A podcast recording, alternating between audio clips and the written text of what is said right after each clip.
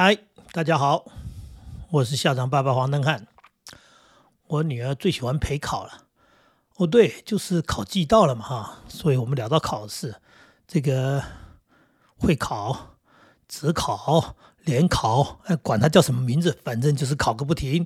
呃，要考高中的，要考大学的，或者是什么样的考试，真的是一个考季。那最焦虑的都通常都是父母亲。这个想到这个考试这件事情，我就想起我自己。我当初国中毕业要考高中，考五专，嗯，考师专的时候，哎，到处征战呢。哎，我们的成长过程好像都是这样。哎，可开心了！为什么？因为我们就是几个同学，然后一起就是去了考场，然后就是没考试，然后中午休息时间一起找地方吃东西。然后总而言之，除了考试以外，整个过程好像是一群同学约了去去郊游，呃，去一个平常没去的地方，因为我们住比较乡下嘛，考试要到比较都会的地方，所以还去开开这个洋荤，去这个见见世面，然后去吃一些平常吃不到东西，所以整整个考试完全没有压力。哎，但是当然不是全然这么一回事啊！考师专可远了，我们呢，呃，坐车又坐车，坐火车换换火车，到了新竹。那到新竹那么远的地方去考试，当然有大人陪同，还好。我为什么说还好呢？我爸妈没空，结果我同学的爸爸呢，特地请假，他带我们去，当然等于也就是陪着他这个同学去考试了。那时候我就见识到这个所谓有人陪考的悲惨呐！哎呀，什么叫悲惨？刚刚讲了，跟我同学一起去考试的时候，考高中的时候，就我们几个，呃，年纪一样的朋友嘛，这时候所以完全没压力。这一趟考试呢，到了新竹去考试呢，我们也是年纪一样呢。那我们呢没问题，问题是他爸爸。我记得我写着写着，实在写到没东西好写了。以我的个性，我也不想坐在里面。呃，嗯，不知道在里面干什么，对不对？咬笔杆吗？呃，苦思不解吗？我就苦思也不解嘛。简单简单说就是，我就出来了。我想能写我都写了，剩下的不会的能猜的我也猜了。那剩下时间，哎，算了，我就交卷出来了。出来了，迎头上来就是他爸爸，哎，我那同学的爸爸。第一件事情问我说：“怎么样？题目简单吗？会不会写？”呃，我说，呃，我真不知道怎么回答他。我说，哎，我就随随便说说嘛，反正平常也不熟。那我就说，呃呃，就就还好了，还会的就会嘛，不会的，呃，还是不会啊。那没事儿，我嘿嘿自在，因为他不是我爸爸，那我就当然可以去一边凉快，好像就是准备下一一一堂的考试吧，嗯。七弄八弄，我那同学熬了好久才出来。他一出来，他爸爸又上前去了，立刻问他说：“呃，同样的问题，怎么样？考得好不好啊？呃，这个简单不简单？会不会写？然后呢？然后最惨的、最惨的部分是说，问他有没有写完。他说：哎，有几题就不会，所以就没写。那不跟我一样吗？他爸说：那下课时间钟声都还没敲，那你为什么交卷啊？”你应该在里面想，还有时间呢。你还有时间，你为什么可以把那个题目就放弃了？你是不是应该在里面继续想，想办法把它想出来？就算想不出来，再想，说不定多少可以想出一两题来，就多个一点点分数。我看我那同学的脸色啊，哎呀，那真是悲惨啊！就是刚刚讲的，我们呢随便被问问，我们也没压力。但是他爸爸问他嘛，问的他一身汗，他的脸色僵硬了。哎呀，真是惨了。然后接下来，接下来考下一堂课，我心想说。这般的陪考，还不如不来啊！还好我爸妈没来，嘿。当然后来考试结束了，让我放榜了。嗯，我上了，他没上。当然这个并不是他爸爸去陪考害他没上，但是我只是觉得说，如果父母亲啊，你这么爱孩子，你这么关心小孩，但是你用这种方式去陪考的话，你还不如不来。呃，因为你除了增加压力的话，大概也没带来什么好事。哼，好，这是我自己。小时候、年轻时候的经验，嗯，当然后来自己也养小孩了，我陪小孩去考试啊。那我先是听到过一个笑话，一个朋友的小孩嘛，那他爸爸也是一样，就是平常呢，呃，到底关不关心不知道，考试的时候非常关心，从考场一出来就立刻问说考得怎么样？你知道这孩子回答的有多棒吗？他回答说，嗯，还好。那他爸就放心了。呃，最后呢，放榜的时候他落榜了。他爸爸就很生气，说：“我那天问你，你不是说还好吗？啊，你考这种成绩，你怎么说还好？你怎么敢说还好？”他就悠悠的回他爸几句话说：“真的还好啊，还有同学考的比我还差。”那当然，这这这整个过程是事实啊，是个真实的故事。但是孩子讲的也没错，他没说谎啊。他说的还好，是一个非常安全的回答方式，就是我不知道怎么回答你，但是我这样的回答你是最安全的方式，就是呃，我也没说谎，然后我也没压力，因为就还好嘛，你也放心了嘛。啊但是还好到底有多好呢？呃，没错，真的有人考的比他差，同样是落榜，哎。但是那不是重点，那是我们家的陪考方式可就精彩。为什么说我女儿最喜欢陪考？因为她年纪跟她两个哥实在是有一段差距，所以她哥在考试的时候年纪还小。但是呢，两个哥呢，呃，就是考试嘛，总是要人陪，这一陪的就都全家出动。我们都不是习惯这样的吗？那前一天去看看考场，那第二天呢，第二天就陪得到考场。那看到所有的家长几乎都一样的事情。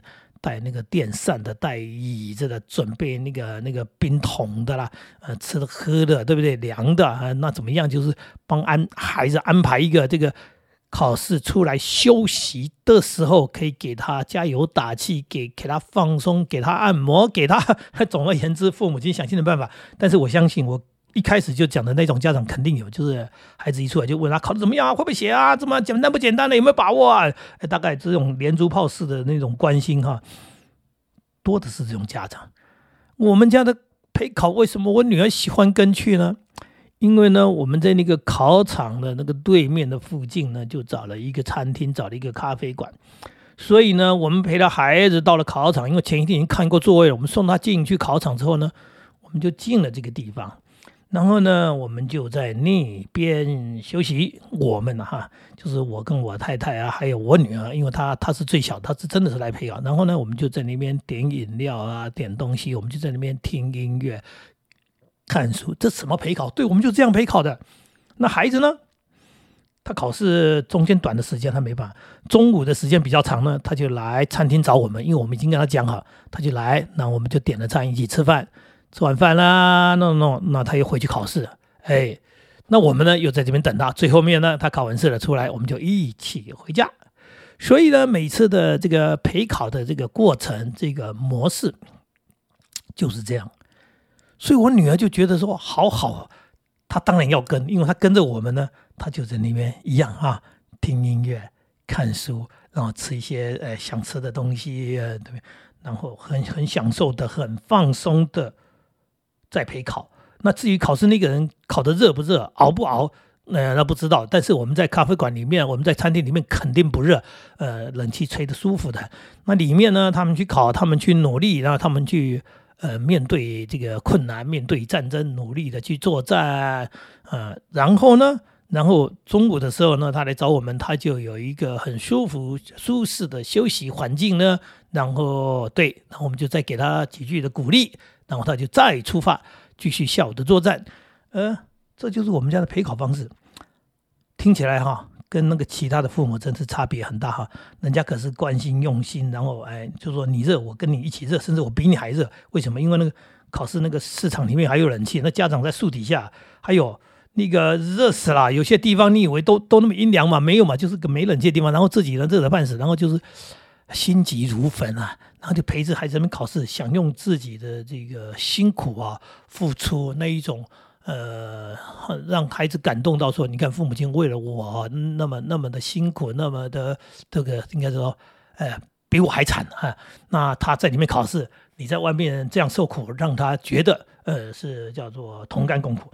所以他更应该更努力，好像是这样吧，哈。或者刚刚讲的嘛，准备的冰桶，准备的什么的这冰毛巾，准备的饮料，准备的吃的喝的，总而言之，就让孩子觉得父母亲非常的用心关心。那我觉得说，我们也没有不用心，我们也没有不关心，我们的处理方式是不一样的方式。重点是，考试不是考一天，这是我儿子讲的话。爸，考试不是考前一天有没有读书，也不是考考试那一天有没有念书，是考你这三年准备的好不好。这一一役哈，这一场战争打这一仗的时候，是你这三年你的本领，你到底武功练的怎么样？你到底书读的好不好啊？有没有学会啊？有没有认真？有没有用心？然后你考出来就是你的程度。如果你说你考私场的，那那那那另当别论。那如果正常来说，就是考出你本来学的什么东西，所以是考这三年，不是考前一天，也不是考当天。那父母亲，你着急有什么用呢？啊，你的努力，你以为有兵统就会考得比较好吗？嗯，那我们在那个餐厅里面等他，他会考不好吗？呃，他们也习惯我们的模式，他们也觉得考试不要连累父母，不要折磨家人，然后他们呢，呃，该做呃就做他学生该做的事情。我们呢，父母亲呢，因为交通的问题，我们载他去，我们停好车，我们呢，哎，对，到时候呢。吃饭一起，然后最后一起回家，就是这么一回事。简单的说，简单的说，考试还真是啊，不是考当天的表现。你如果真的不会，你当天也写不出来的。就怕你，哎，当刚刚讲说时长本来会的变成不会。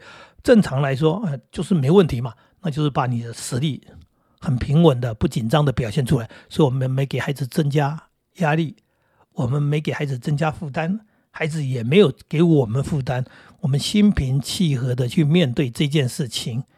至于考完了，对不对？然后呢？然后等放榜，他考得好就是考好，考不好就是不好啊？难道要像那朋友的孩子讲吗？还好，还好，就是不知道好不好。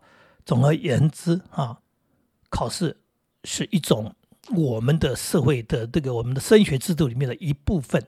那他。不是人生的全部，他也不会说，因为这次是考好了，他人生就成功了，或者说这次是是没考好。刚刚讲的说，本来有实力的、有能力的，就失场没考好，那他人生就毁了。不会的，他还有其他的机会可以去扳平，呃，去呃去翻盘。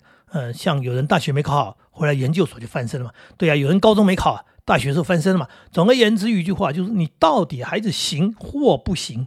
哎。